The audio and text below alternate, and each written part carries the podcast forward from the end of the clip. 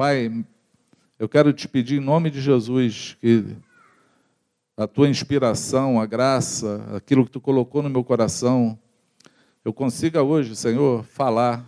Mas se eu não conseguir, eu sei que tu tem poder, Senhor, para falar aquilo que eu não falei.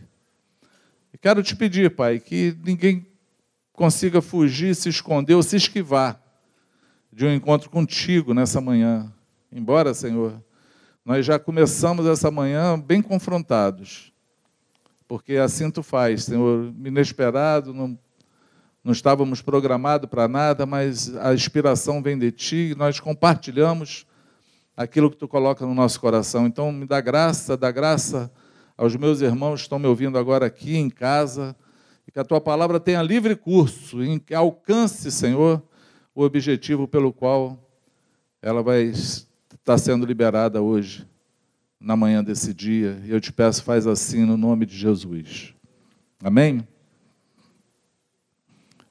Essa madrugada, eu comecei a esquadrinhar um monte de assunto. Eu tenho um tema que está no meu coração, que é o, o tema mais é, complicado para mim, difícil de entendimento e difícil de falar, mas eu acho que o maior problema de todo cristão, o maior problema, na verdade, que cada um que segue Jesus enfrenta na vida.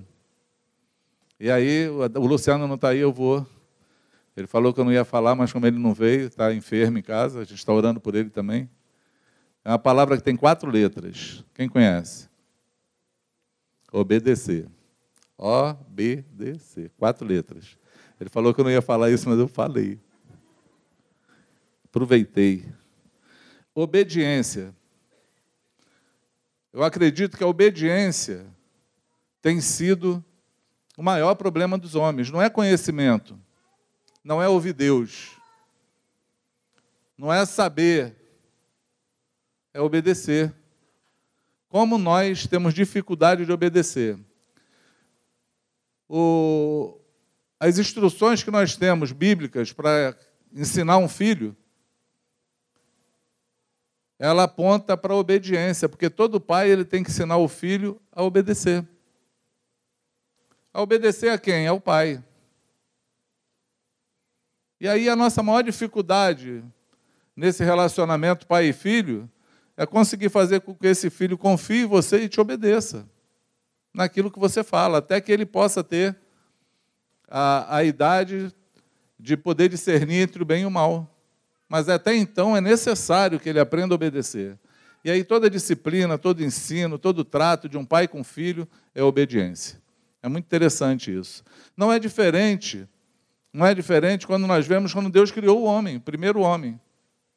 Deus cria o homem, coloca no jardim, ele e a sua mulher, e fala para ele do, do, que, que ele podia fazer e como ele podia, o que, que ele podia não fazer. Eu acredito que o homem que teve a maior facilidade de todas foi Adão. A única coisa que Adão não precisava fazer ou não podia fazer era tocar em uma única árvore. Era o marco da obediência.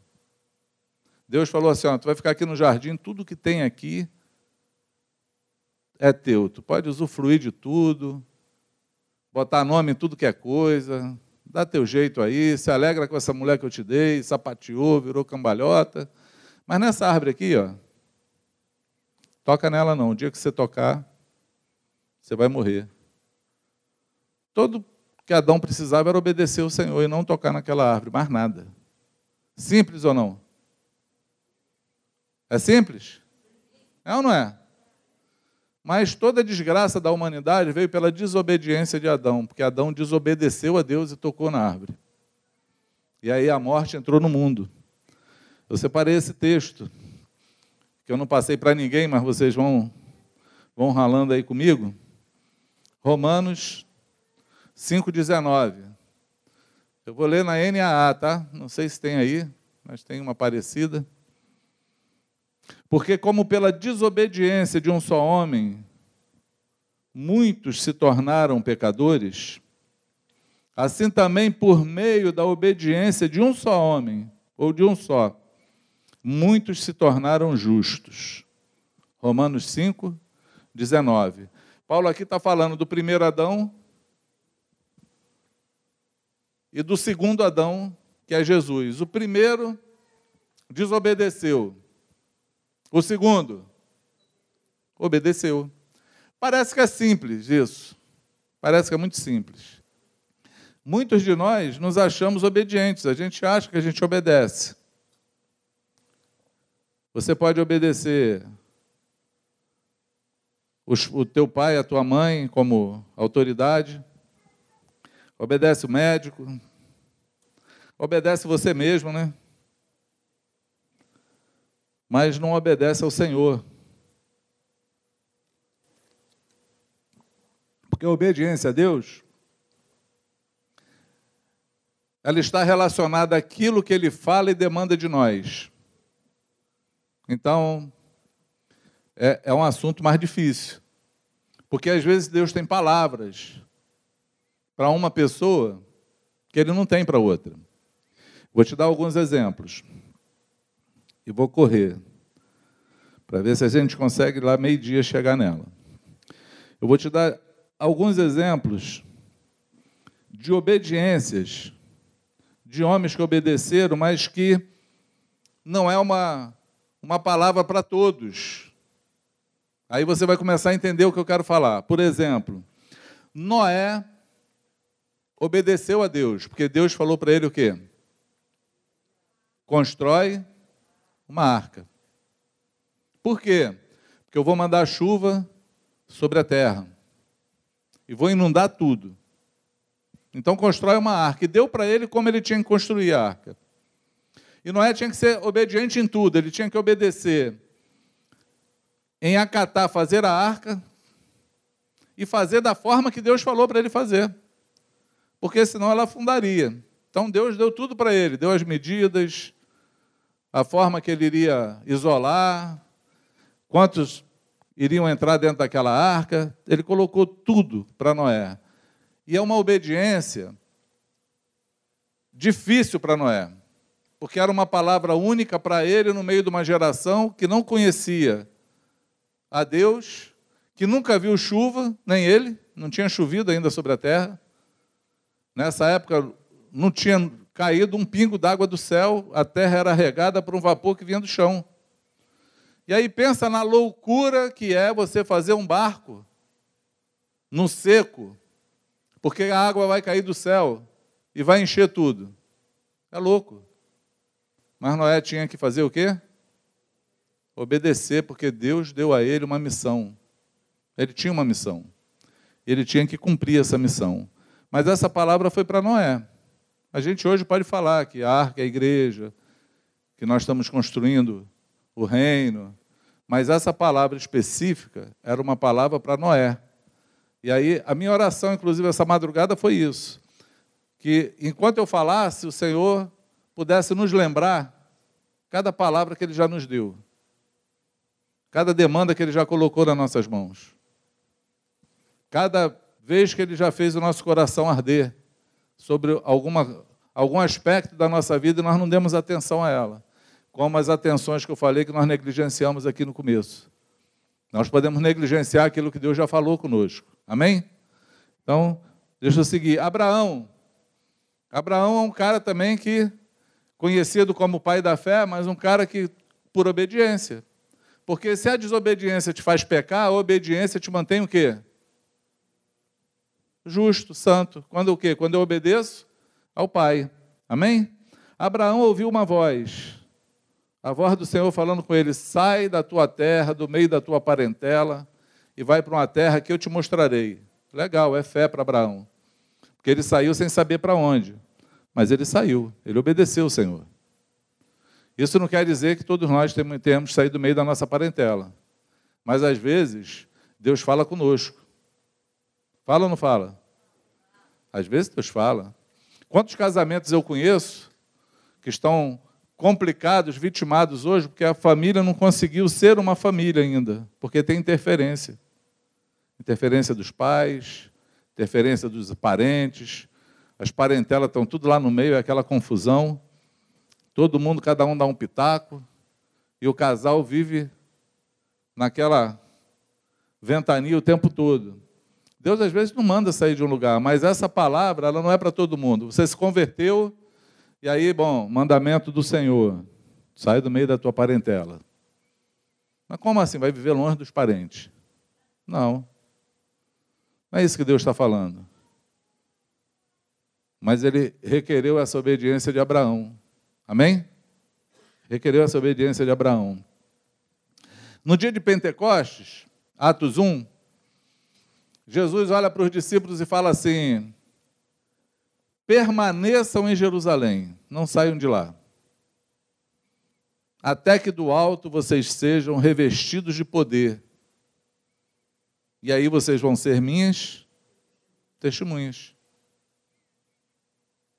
Era uma ordem para eles. Já todo mundo podia sair de Jerusalém, menos eles. Não era pecado viajar. Mas eles poderiam sair? Não poderiam, tinha uma missão. Que missão era essa? Receber o poder que vem do alto.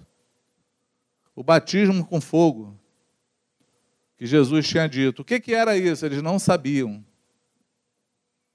Eles não sabiam. Como eles estavam?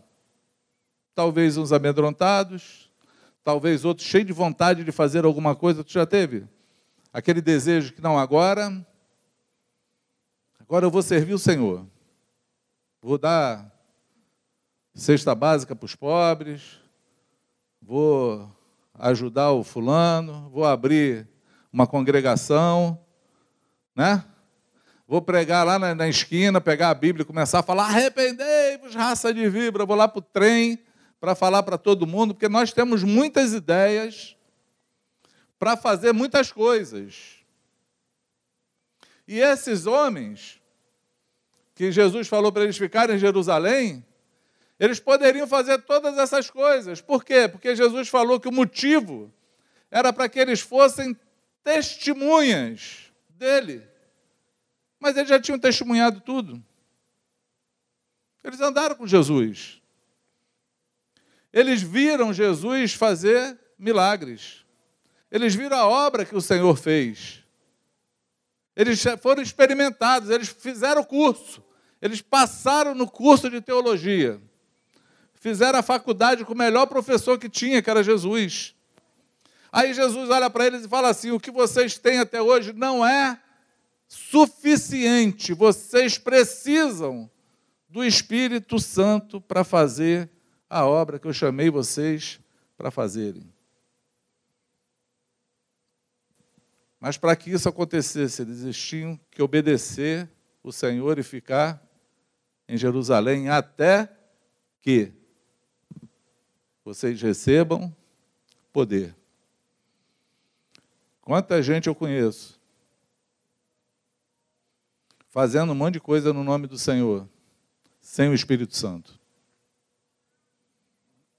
Um dos maiores profetas que teve no nosso tempo contemporâneo conosco, chamado David Wilson, uma, uma grande igreja no Brasil, trouxe ele. Conseguiu trazer ele para cá para ter um, um seminário com pastores. E ele veio aqui para o Rio de Janeiro. E chegaram aqui e rodaram com ele todas as obras, tudo que eles faziam. Foram levando lá o gringo para ver as coisas. E eu tive a oportunidade de estar na reunião derradeira, levado por um pastor amigo. E ele começou o discurso dele assim: Eu estou impressionado eu estou impressionado. Com quantas coisas vocês conseguiram fazer? Sem o Espírito Santo.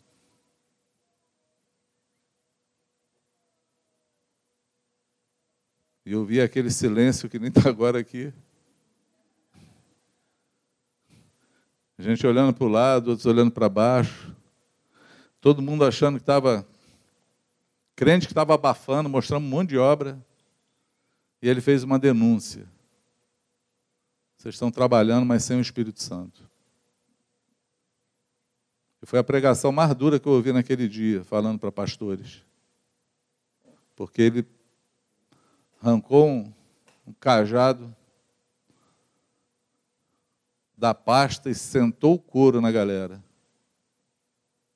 Eu falei, Jesus, fiquei pensando, gastaram uma grana, fizeram um grande aparato para trazer um grande profeta aqui para olhar para eles e falar: vocês não têm o Espírito Santo com vocês. A obra de vocês é humana. Vocês precisam se arrepender. Eu preciso se voltar para Deus. Preciso parar de fazer as coisas por causa de vocês mesmos. Para engrandecer o nome de vocês, para um querer ser melhor do que o outro. Nossa, o cara arrebentou. Esses 120, eles obedeceram ou não?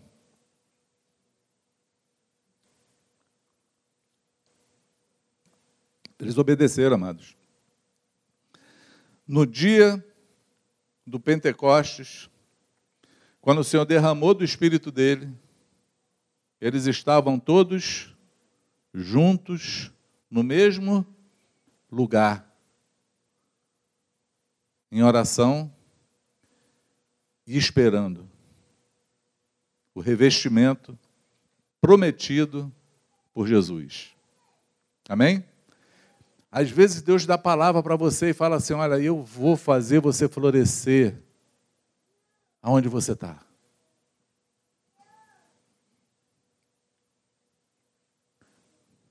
Mas aí, quando tu vai procurar a pessoa que Deus falou, ela é tão inquieta na vida que ela já não está mais ali. Ela já foi para outro lugar, porque ela quer fazer as coisas no tempo dela. Ela quer ver o fruto no tempo dela. Ela não quer esperar o agir de Deus. O Hilton falou hoje aqui uma coisa muito interessante, porque quando eu conversei com ele, eu falei assim, Hilton, maior interessado em que você conheça teu filho é Deus, não é você. Ele tem tempo para todas as coisas debaixo dos céus. E a forma dele é perfeita. Descansa e ora. Vamos orar. Porque Deus move o coração do rei. Diz que, como ribeiros de águas, assim é o coração do, do rei na mão do Senhor. Ele inclina para a direita ou para a esquerda, para onde ele quiser. Amém? Coração de Faraó, Deus fechava e abria. E ele achava que ele era durão, bonzão, mas é Deus que faz. Então, quando nós ouvimos o Senhor, nós precisamos obedecer e permanecer, até que se cumpra a palavra dele na nossa vida. Amém? Mas nós podemos falar assim: ah, mas ter ido para lá não é pecado. Tu já ouviu isso? Quem cuida de vida aí, pastoreia, que tem esse problema, a gente sempre bate com essa. Mas é pecado? Olha, pecado não é, mas a tua desobediência vai te levar a pecar. Porque se você entender que a palavra pecado é errar o alvo, todas as vezes que você erra o alvo daquilo que Deus falou contigo, você está pecando. Consegue entender? Amém? Olha, Pedro entendeu tanto isso. Eu até ontem estava falando com os irmãos da oração, né? Sobre oração. Vou chegar lá, acho que vou dar uma pincelada nisso, que eu acho que é legal.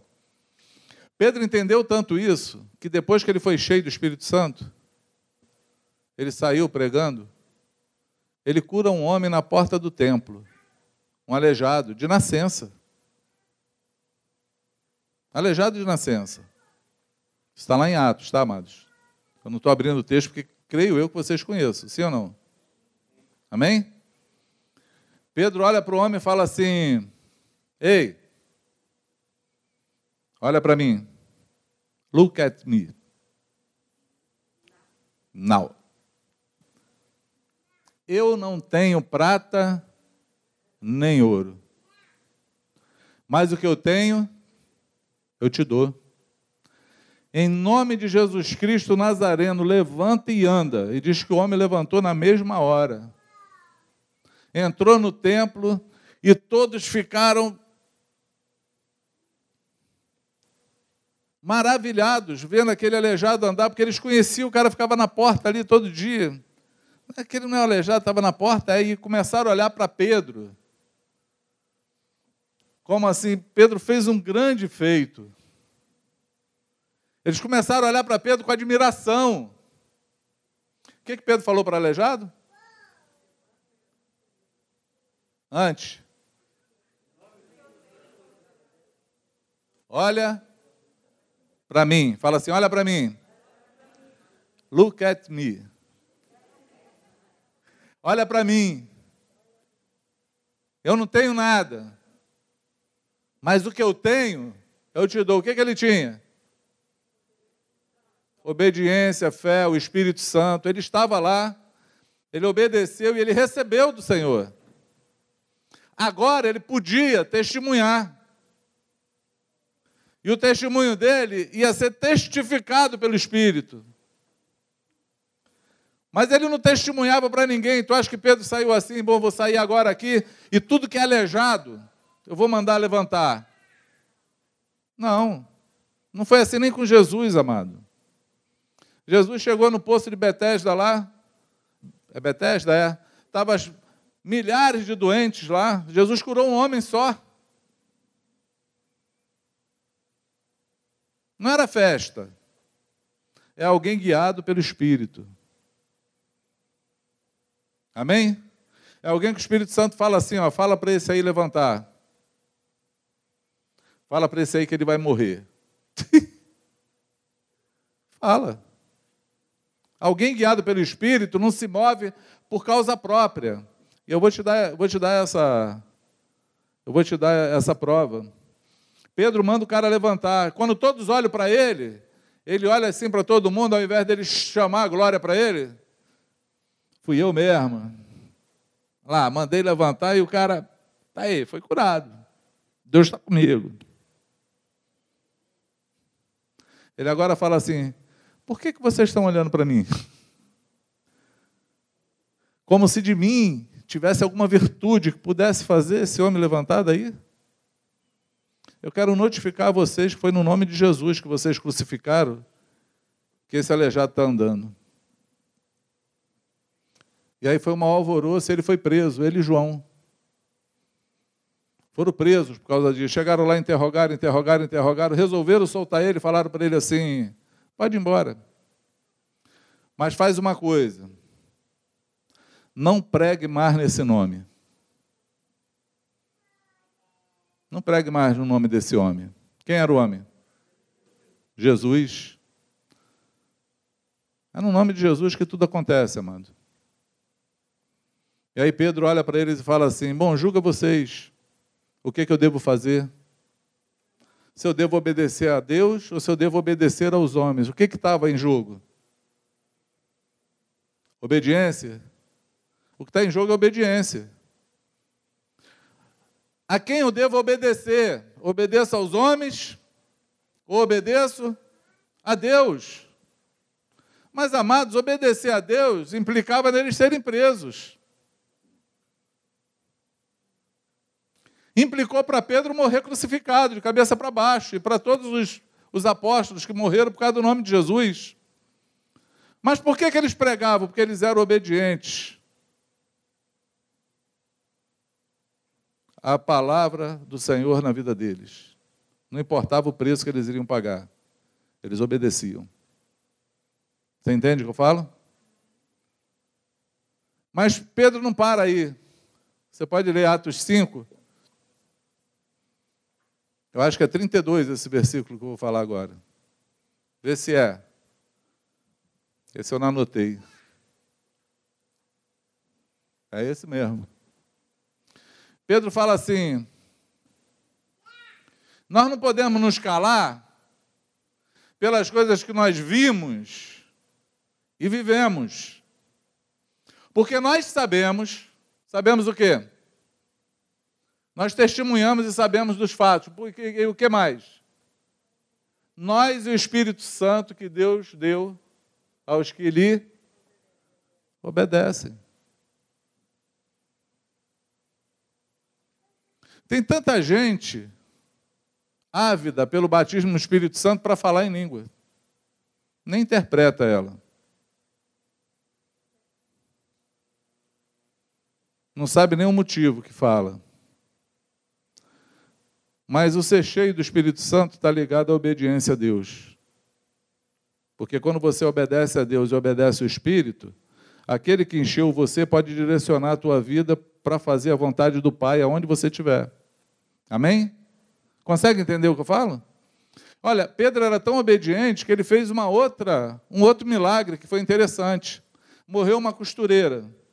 Tem dois nomes elas, cada, cada tradução diz um nome. Um chama de Tabita, outro chama de Dorcas. A mais conhecida Dorcas. E essa mulher morreu. E ela tinha boas obras, inclusive eu tenho experiência cruel com essa, com essa passagem, depois eu falo dela. E Pedro chega lá, chamaram ele para que ele orasse e ressuscitasse aquela mulher, porque eles acreditavam. Eu sempre falo isso, quando alguém pede para você orar, ora, ora por esse assunto aqui. Você sabe por que, que alguém pede? Porque essa pessoa acredita que você fala com Deus e Deus te ouve. Se ela não acreditasse, ela não te pediria para você orar. Mas ela acredita, e você precisa acreditar que Deus ouve a tua oração, que Ele se move, que Ele tem prazer em atender as nossas orações. Ele está mal interessado em promover fé no nosso coração, para que a gente continue seguindo o Espírito Santo. Amém? E aí Pedro ressuscita essa mulher, essa mulher levanta, né? os irmãos chegavam com as costuras, ela era costureira, e ela fazia muitas boas obras, ela costurava. Qual era o ofício dessa mulher, o ministério dela?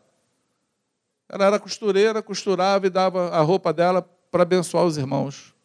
Era só o que ela fazia. É o dom que Deus deu a ela. Ela só fazia isso, e foi isso que trouxe ela à vida de novo. Às vezes a gente fica aí querendo fazer tudo na vida igual Maria, não Marta, né? Desesperada para tudo que é lado. E Jesus fala assim: a tua irmã, só uma coisa é necessária, ela escolheu a melhor parte. Pena que ele não falou qual era necessária, né? ele só falou que ela escolheu a melhor parte. Mas ele disse que uma só era necessária. Essa mulher só fazia uma coisa. O que, é que ela fazia? Costurava. Mas abençoava todo mundo com aquilo que ela tinha. E quando os irmãos viram que ela morreu, ficaram, não, não pode, essa irmã. Quem, quem é o cara que pode ressuscitar ela? Ah, o Pedro está aí, o que andava com Jesus. Chama o Pedro aí. Aí Pedro chega lá e ora e Dorcas ressuscita. Para para pensar, raciocina comigo, vem comigo, a história é boa. Acompanha a história, entra na história.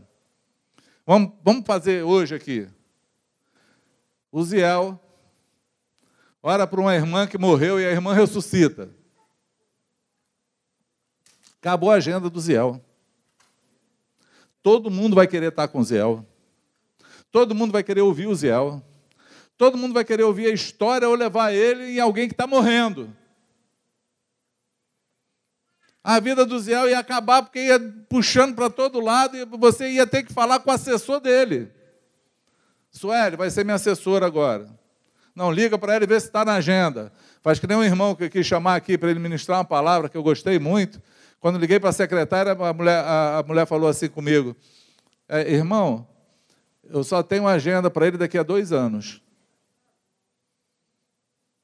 Falei, vixe, sei nem se eu estou vivo daqui a dois anos. Senhor quer que eu agende? Eu nem precisa. Deixa para lá. Eu, hein? Dois anos. Agenda. Porque a obra ela faz isso. A de Pedro, depois desse evento em Jerusalém, meu Deus do céu. Só que Pedro sai dali desse milagre e vai para uma outra cidade, chamada Jope. É a mesma cidade onde Jonas pegou o barquinho e foi correr de Deus. e se hospedou na casa de um cara chamado Simão Curtidor. E estava lá no num cantinho dele lá no alto, na hora sexta, na hora nona, fazendo o quê? Quem lembra? Orando, fala assim, orando. Orando, fala. E eu fiquei pensando quando eu li isso. O que, que essa alma cansada está fazendo parada, hospedada na casa de alguém, sozinho orando, depois de ter ressuscitado a mulher? Como é que a agenda desse cara não está cheia? Ele estava assim, penso eu, Senhor, qual é o próximo passo? O que, que tu quer que eu faça agora? Para onde eu vou? Estou a teu serviço. Estou a teu dispor. Qual a tua vontade? No meio dessa oração aparece um anjo com um monte de animal impuro que o judeu não come, falando para ele assim: pega, mata e come. E ele, de maneira nenhuma, colocarei coisa imunda nos meus lábios. Deus quebrando as religiões de Pedro, as discriminações de Pedro.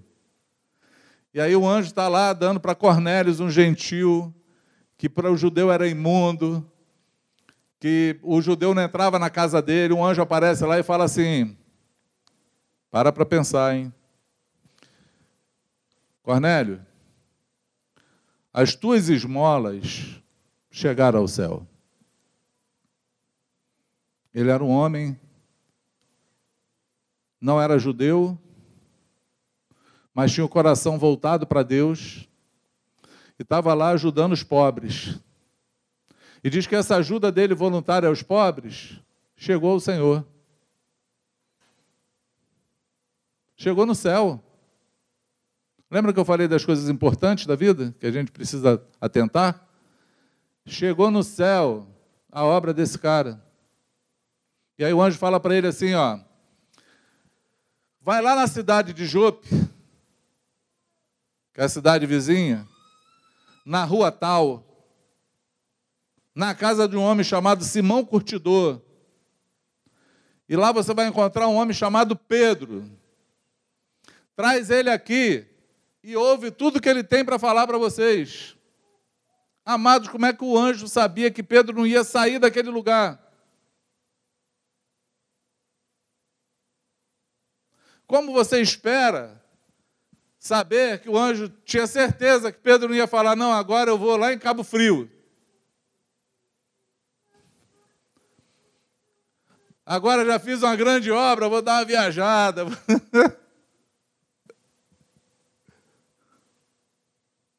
Ele seguiu o Espírito Santo, amados. Ele só ia onde Deus falasse para ele ir. É snipe focado, direcionado pelo Senhor. Senhor, eu quero fazer a tua obra e não a minha. Amém? Porque o Espírito Santo, ele é dado àqueles que lhe obedecem, aqueles que obedecem ao Senhor, é no meio da obediência.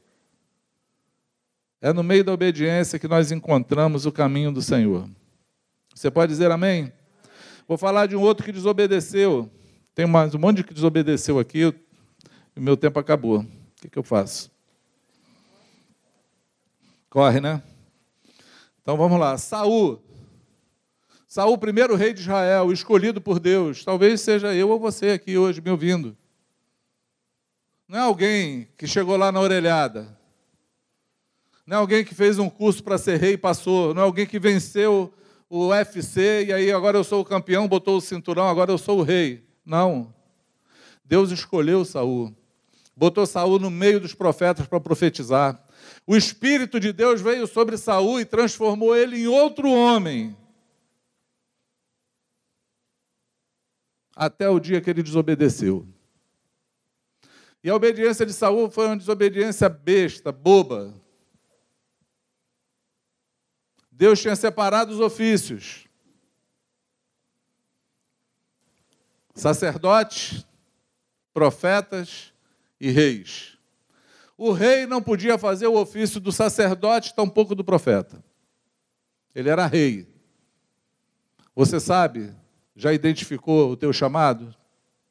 O que, que você faz para o Senhor? No que, que Deus quer te usar? Ou tu está se metendo na vida dos outros, querendo fazer o que os outros fazem? Porque Deus tem um, plano para cada criatura. Não é isso que diz o cântico? Mas também a Bíblia. Deus tem um plano para cada criatura. Aos astros ele deu o céu. A cada rio ele deu um leito e um caminho para mim traçou. A minha vida eu entrego a Deus, pois o seu filho a entregou por mim, não importa onde for. Seguirei meu Senhor, sobre terra ou mar, onde Deus mandar, irei. Amém? Porque ele tem um plano para cada um. Mas Saul queria ser engrandecido diante do povo. Tinha um ofício que só o sacerdote podia fazer. Tinha um profeta chamado Samuel, um sacerdote, que era ele que ia fazer. Mas diz o texto que Davi, acossado, eh, Davi não, Saul, acossado pelo povo, vendo o povo já ir embora, perdeu a notoriedade, e ele falou: Vou me apressar, está demorando muito esse cara. Foi lá e sacrificou. Só que depois disso, ele acabou de sacrificar, Samuel chegou. Ele podia esperar meia horinha mais. Meia horinha. Samuel chegou e falou assim: Importa? Será que Deus se agrada de sacrifícios e não de obediência? Porque para Deus é melhor obedecer do que sacrificar. Para de sacrificar. Porque o que Deus quer é que você obedeça. Amém? Ele quer obediência. Saul perdeu o reino. Né? Eli era um sacerdote que não tratou dos filhos dele. Olha só, a incumbência de Eli era uma. Deus falou com ele assim: Eli, trata dos teus filhos. Por quê? Porque eles estão se portando de maneira indigna no meio dos irmãos. Eli era aquele pai frouxo. Aquele pai que diz que ama, mas ama mais ele do que os filhos. Porque quem ama corrige, quem ama repreende, quem ama disciplina. Davi, é, Eli não fez isso. Você já ouviu uma expressão chamada ecabode? Eu estou fazendo um passeio aqui, eu estou olhando aqui para a Camila e para o Liedes, depois vocês perguntam tudo para o Luciano, tá? Estão novinho ali perguntando, meu Deus, estou perdido nesse tiroteio. Mas é que não dá tempo de ler os textos. Mas, Ecabode, Américo também, né, Américo? O Nando te ensina depois, Américo, fica tranquilo. Ecabode é um termo que diz, foi-se a glória.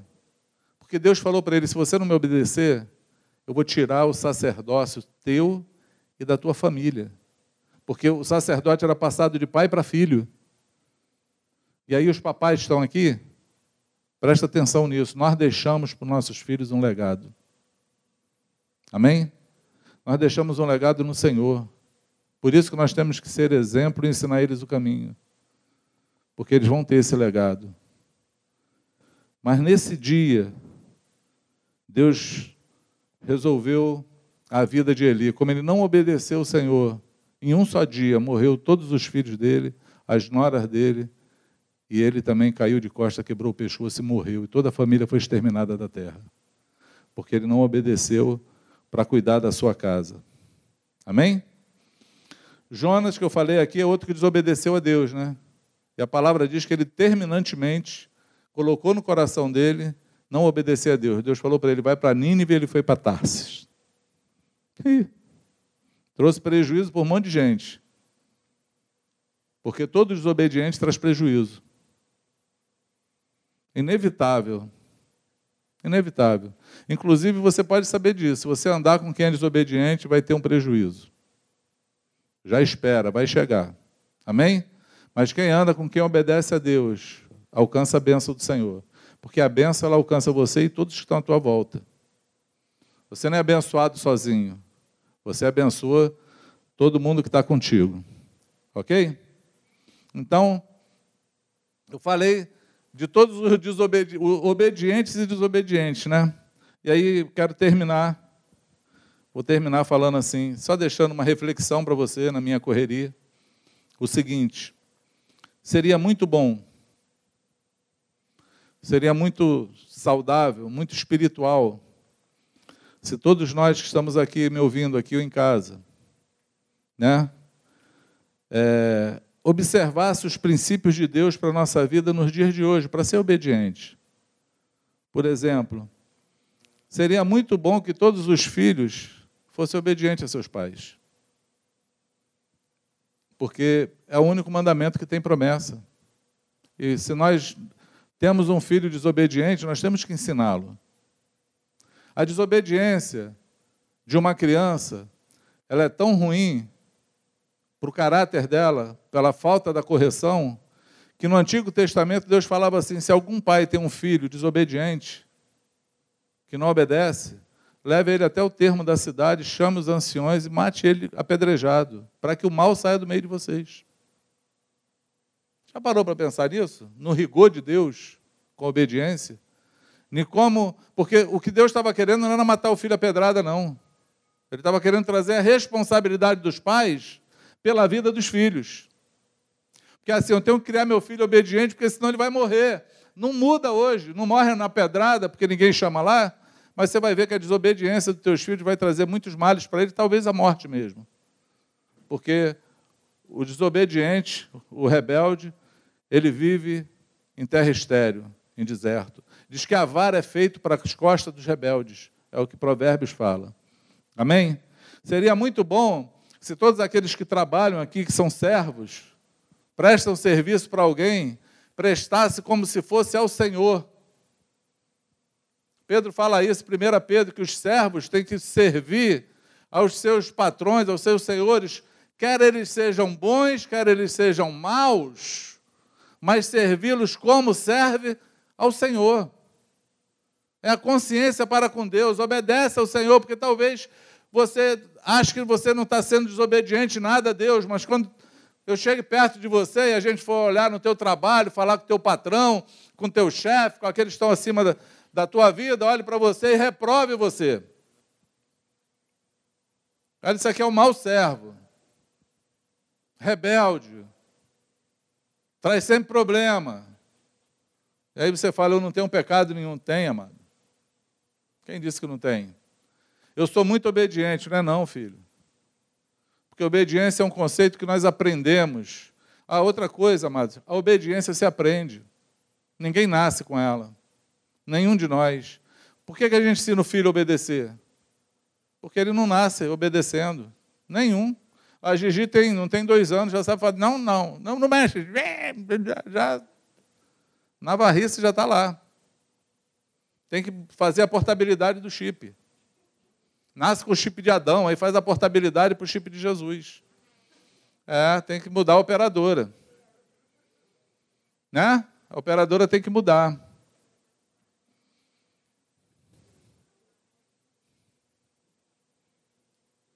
Ninguém nasce sabendo. Eu vou te falar porque que a obediência se aprende. Jesus, o escritor de Hebreus, diz que ele aprendeu a obedecer por aquilo que sofreu. Aí tu fala, é, Jesus teve que aprender a obedecer. Mas Jesus não era Deus na terra? Por isso mesmo. Porque ele nunca obedeceu ninguém. Ele falava, haja luz, houve luz. Haja expansão das águas, houve. Façamos o homem segundo a nossa imagem e semelhança. Criou. Sopra o sopro de vida nele. Viveu. Antes de falar que haja alguma coisa, ele já era Deus, soberano sobre tudo. Mas agora, como homem, ele tem que obedecer. E tem um texto bíblico que marca a obediência de Jesus, para a gente entender. Jesus, aos 12 anos, Está lá, eu acho que só por causa disso. Só para me deixar com a consciência tranquila, porque José e Maria perderam Jesus, saíram da festa e esqueceram ele para trás. Aí Eu, eu, eu já me consolo, né? Eu já me consolo das vezes que eu esqueci os filhos para trás, as mulheres, Raquel, Netinho, todo mundo ficou para trás. Esquecido. Jesus. Maria e José esqueceu Jesus, amados. É, é natural, é humano, tá vendo? Esqueceram lá. Quando lembraram, ih, cadê o menino? Ficou. Volta os dois lá. Quando chega, está Jesus no meio dos doutores da lei, dos maiorais, sentado falando e todo mundo maravilhado com a sabedoria dele, 12 anos de idade. Maravilhados. Mas aí tem um versículo bíblico que você tem que anotar. Que eles olham para Jesus e falam assim: O que tu está fazendo aí? Ele fala: Ué, vocês não sabem que me importa fazer a vontade do meu Pai? E eles vão embora. Aí está escrito assim: E Jesus foi seguiu eles porque lhes era sujeito. Ele lhes era sujeito. É por isso que você lê Filipenses 2, e está escrito assim: E ele foi obediente até a morte, e morte de cruz, ao qual Deus o exaltou soberanamente, lhe deu um nome acima de todo nome, ao nome de Jesus se dobra todo o joelho dos que estão no céu, na terra embaixo da terra. Porque a obediência te traz autoridade. A obediência ela traz a bênção. A obediência ela leva você a outro patamar. Outro patamar. Quem pode dizer amém? Amém. amém. Vocês já estão com fome. Eu estou acabando, eu prometo. Eu estou nos servos, né? Maridos. Quantos maridos tem aqui? Tem pouco marido, hein, gente? Você que não levantou a mão, a mulher vai acertar contigo depois. Hein? Quantos maridos tem aqui? Falei na mulher, todo mundo levantou a mão. Maridos, amai vossas esposas como Cristo amou a igreja e deu sua vida por ela. Eu achei interessante esse texto, porque o marido ele tem uma missão, que é amar como Cristo amou.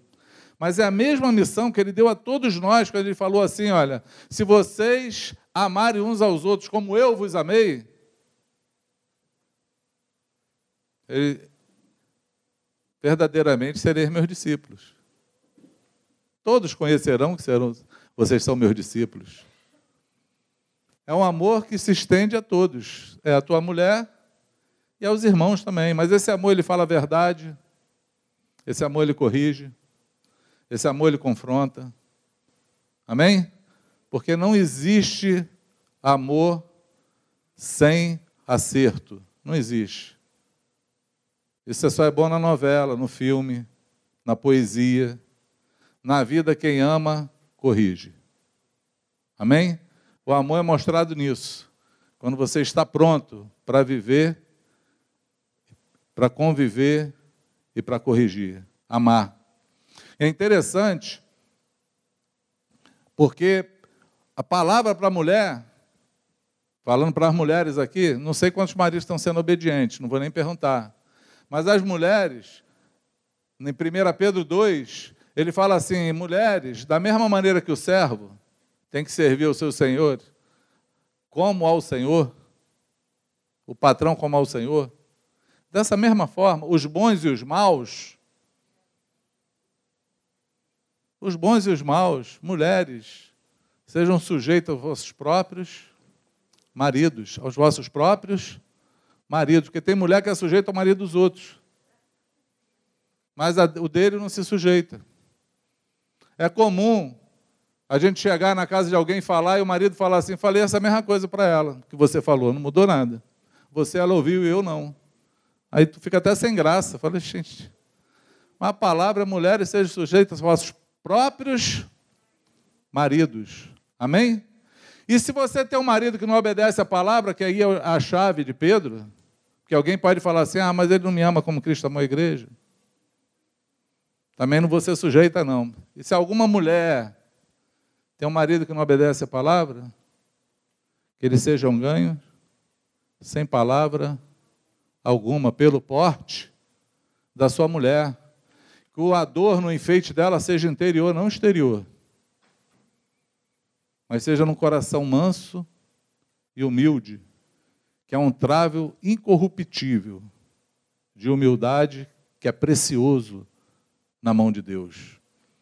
Deus tem palavra para a mulher, Deus tem palavra para o homem, e essa palavra é clara, é explícita. Agora você é obediente ou você é desobediente? Porque a obediência, ela traz bênção, ela traz glória. A obediência, ela faz com que a bênção te alcance. Mas a desobediência, ela traz distância do Espírito Santo. A desobediência, ela traz o juízo de Deus sobre a tua vida. A desobediência te impede de caminhar na graça do Senhor, embora você diga que você não tenha tido pecado nenhum. E aí eu quero te lembrar o começo da minha ministração aqui. Adão, ele não pecou de cara, ele só desobedeceu, ele comeu do fruto.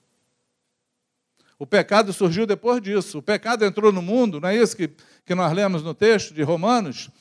Porque por um, pela desobediência de um só homem, o pecado entrou no mundo. Mas o pecado entrou por conta da desobediência. E a bênção entrou por conta da obediência do outro Adão. Então, o que está relacionado entre bênção e entre pecado é obedecer ou não obedecer a Deus. Consegue entender o que estou falando? Amém? É obediência e desobediência. Uma outra obediência que nós temos que ter, e aí essa aqui, ela é bem particular de cada um, porque é a segunda visão que nós temos. Segunda visão. Aquilo que Deus nos deu, nos chamou para fazer. Cada um de nós tem uma visão, amém? Eu, às vezes, olho assim e falo assim, cara, é, principalmente quando se fala da igreja. Cada um, eu estava falando com o Juliano hoje de manhã. Juliana falou assim: Ah, eu sou da Assembleia, vou na Deus é amor, mas eu amo estar na, na Batista, né, pelos ensinos da Batista. Não foi isso que a gente falou hoje de manhã? Você vê que cada lugar onde reúne o corpo de Cristo, cada um tem uma visão que Deus deu e eles são fiéis à visão que receberam. Porque nós somos responsáveis pelas revelações que Deus deu à nossa vida. Nós somos responsáveis por isso. Amém?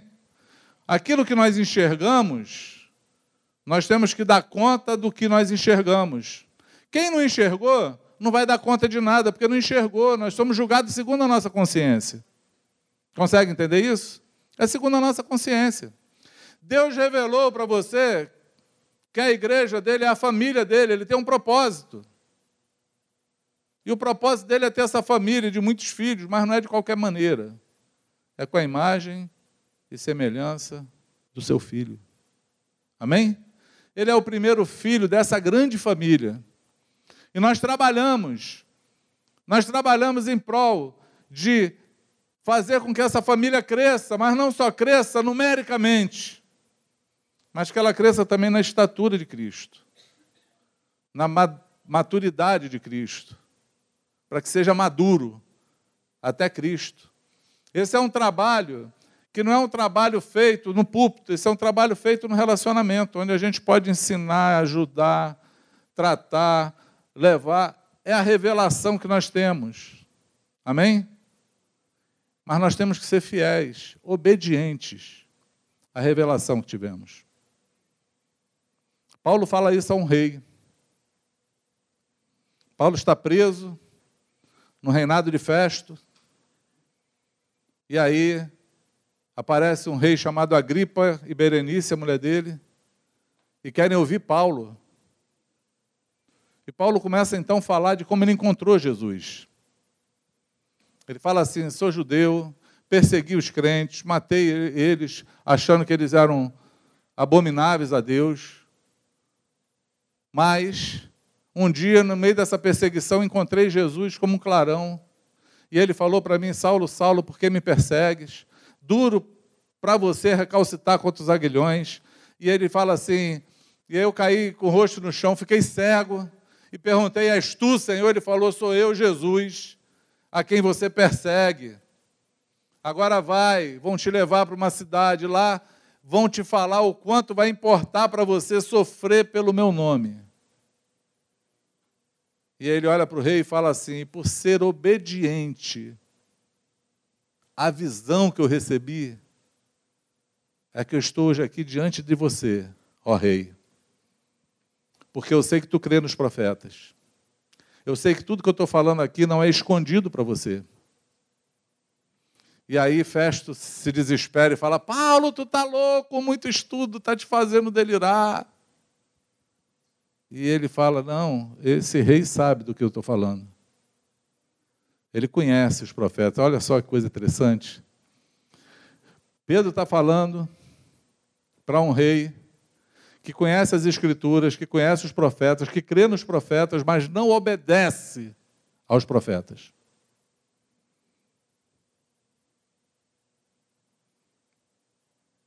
E o rei fala assim para ele, Agripa: Paulo, quase você me convence a ser um cristão. Quase. Você sabe quantos quases a gente tem no nosso meio?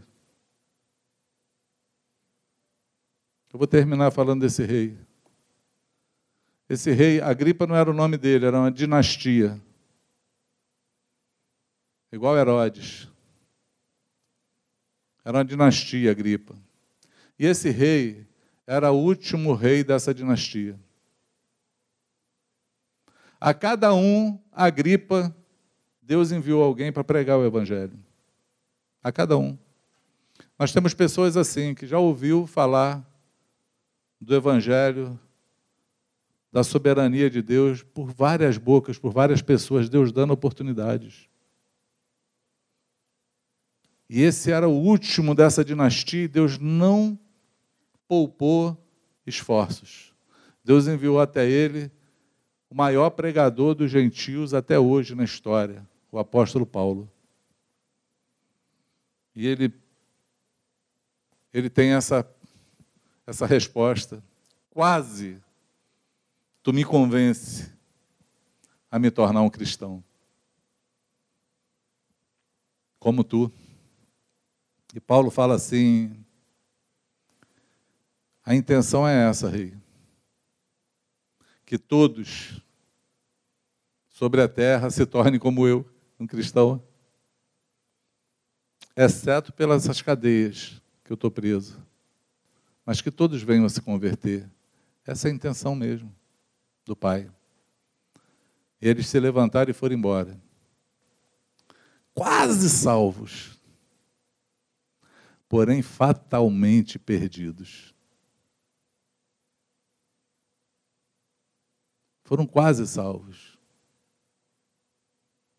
mas se perderam fatalmente porque não obedeceram a palavra que ouviram. Amém? Eu vou encerrar orando para que você hoje não seja um rei Agripa. Para que você não fique quase salvo, achando que está salvo, mas está fatalmente perdido por conta da tua desobediência. Eu quero falar, não sei em que classe você está, dos obedientes e desobedientes que eu falei aqui, que se você simplesmente hoje ouvir a voz do Senhor e obedecer a voz dele, você vai ver uma mudança transformadora de Deus na tua vida. Amém? Porque a obediência a Deus, ela traz bênçãos que não tem medida. Não tem medida. Ó, vou falar de Pedro de novo. Pedro passou a noite toda pescando. Jesus falou para ele assim: Olha, joga a rede do lado direito do barco. Ele falou assim: Senhor, sou pescador, conheço o mar, sei que não tem peixe nenhum aqui, mas eu vou obedecer a tua palavra, eu vou jogar a rede. Fez a maior pesca da vida dele, porque obedeceu. Mas o peixe não ficou só para ele, não, encheu o barco do vizinho. E Jesus usou o barco ainda para pregar, fez ele de púlpito. Porque a obediência, ela traz vitória. Amém? Quando o Senhor fala sobre as bênçãos de Deuteronômio, ele fala assim: se você obedecer a minha voz e cumprir com esses mandamentos, essas bênçãos que estão escritas aqui, elas te alcançarão.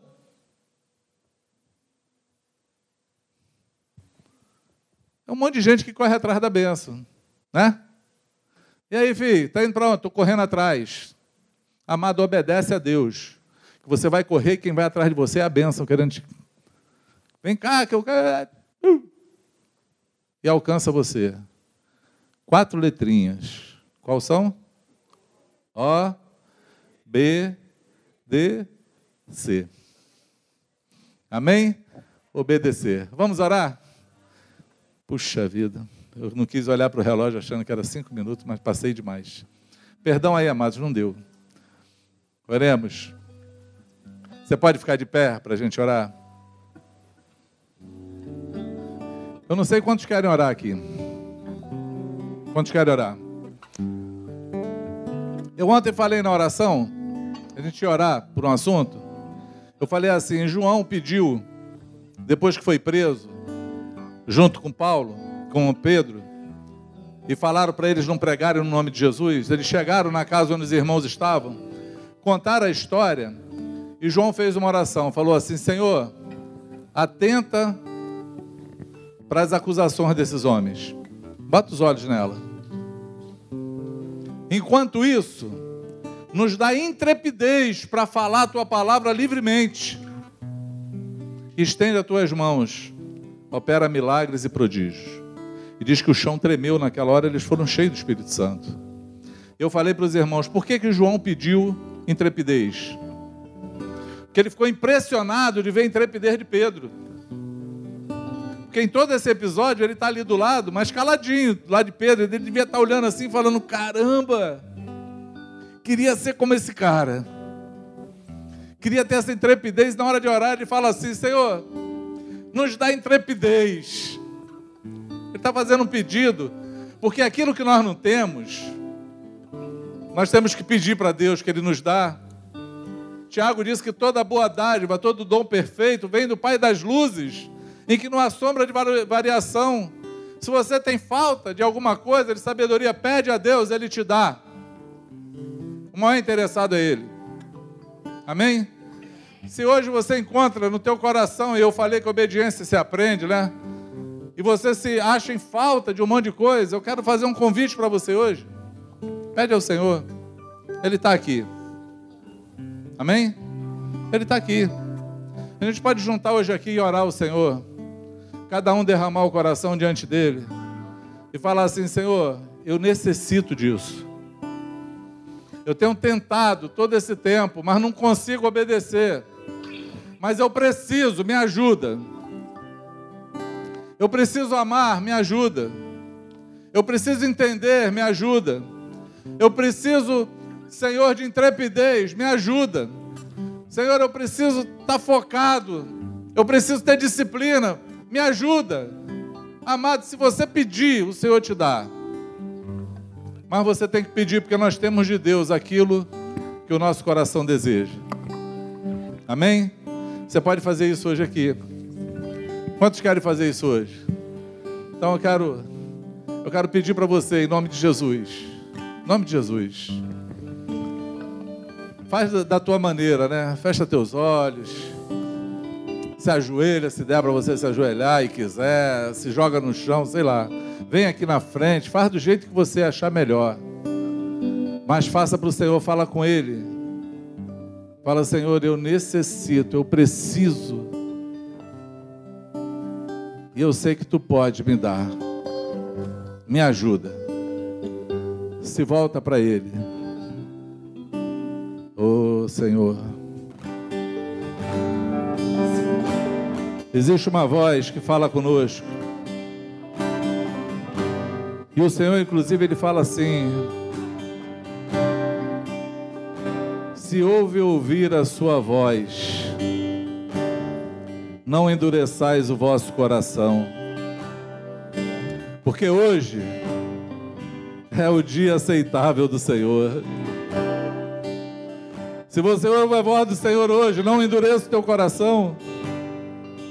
Hoje é o dia divisor de água na tua vida. Talvez se você chegou aqui hoje e nunca entregou a tua vida a Jesus, nunca deu um passo para o Senhor, mas tem sido perseguido por essa palavra, sido perseguido pelo Evangelho. Eu não quero que você saia daqui como saiu o rei Agripa, fatalmente perdido, porque hoje é dia de salvação, hoje é dia da tua vida dar uma guinada. Hoje é dia, pela fé, de você encontrar com o Senhor.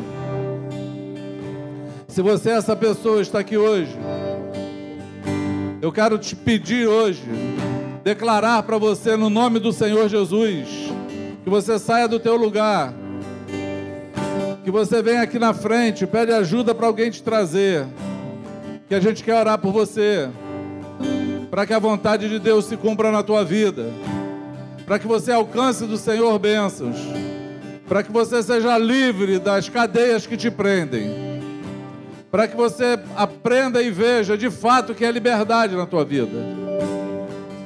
Se você hoje quer pedir ao Senhor, está ouvindo essa voz, mas não sabe como fazer para obedecer, eu quero te falar que tem um poder. Aquele que caiu lá no Pentecostes, Aquele que Jesus falou, permaneça lá, porque vocês necessitam desse revestimento. É o revestimento do Espírito Santo, só isso vai te habilitar, te capacitar para ser testemunha. Eu quero também te pedir, sai do teu lugar, amado. Vem aqui na frente, nós vamos orar por você.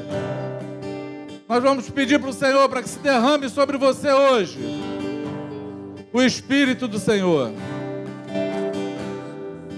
para que venha hoje poder do céu, que vai te capacitar a testemunhar, porque simplesmente aquilo que você aprendeu e viu até hoje não te capacita, o que te capacita é o Espírito Santo e ele vem sobre os obedientes. E se essa palavra hoje é para o teu coração, e ele hoje está te chamando aqui, não endureça teu coração. Não endureça. Sai do teu lugar. Vence a barreira. Vence as tuas limitações. Vence a tua vergonha. Vence o teu orgulho. E vem aqui, que nós queremos impor as mãos sobre você e orar por você. Oh, Ribaramarara da Marais.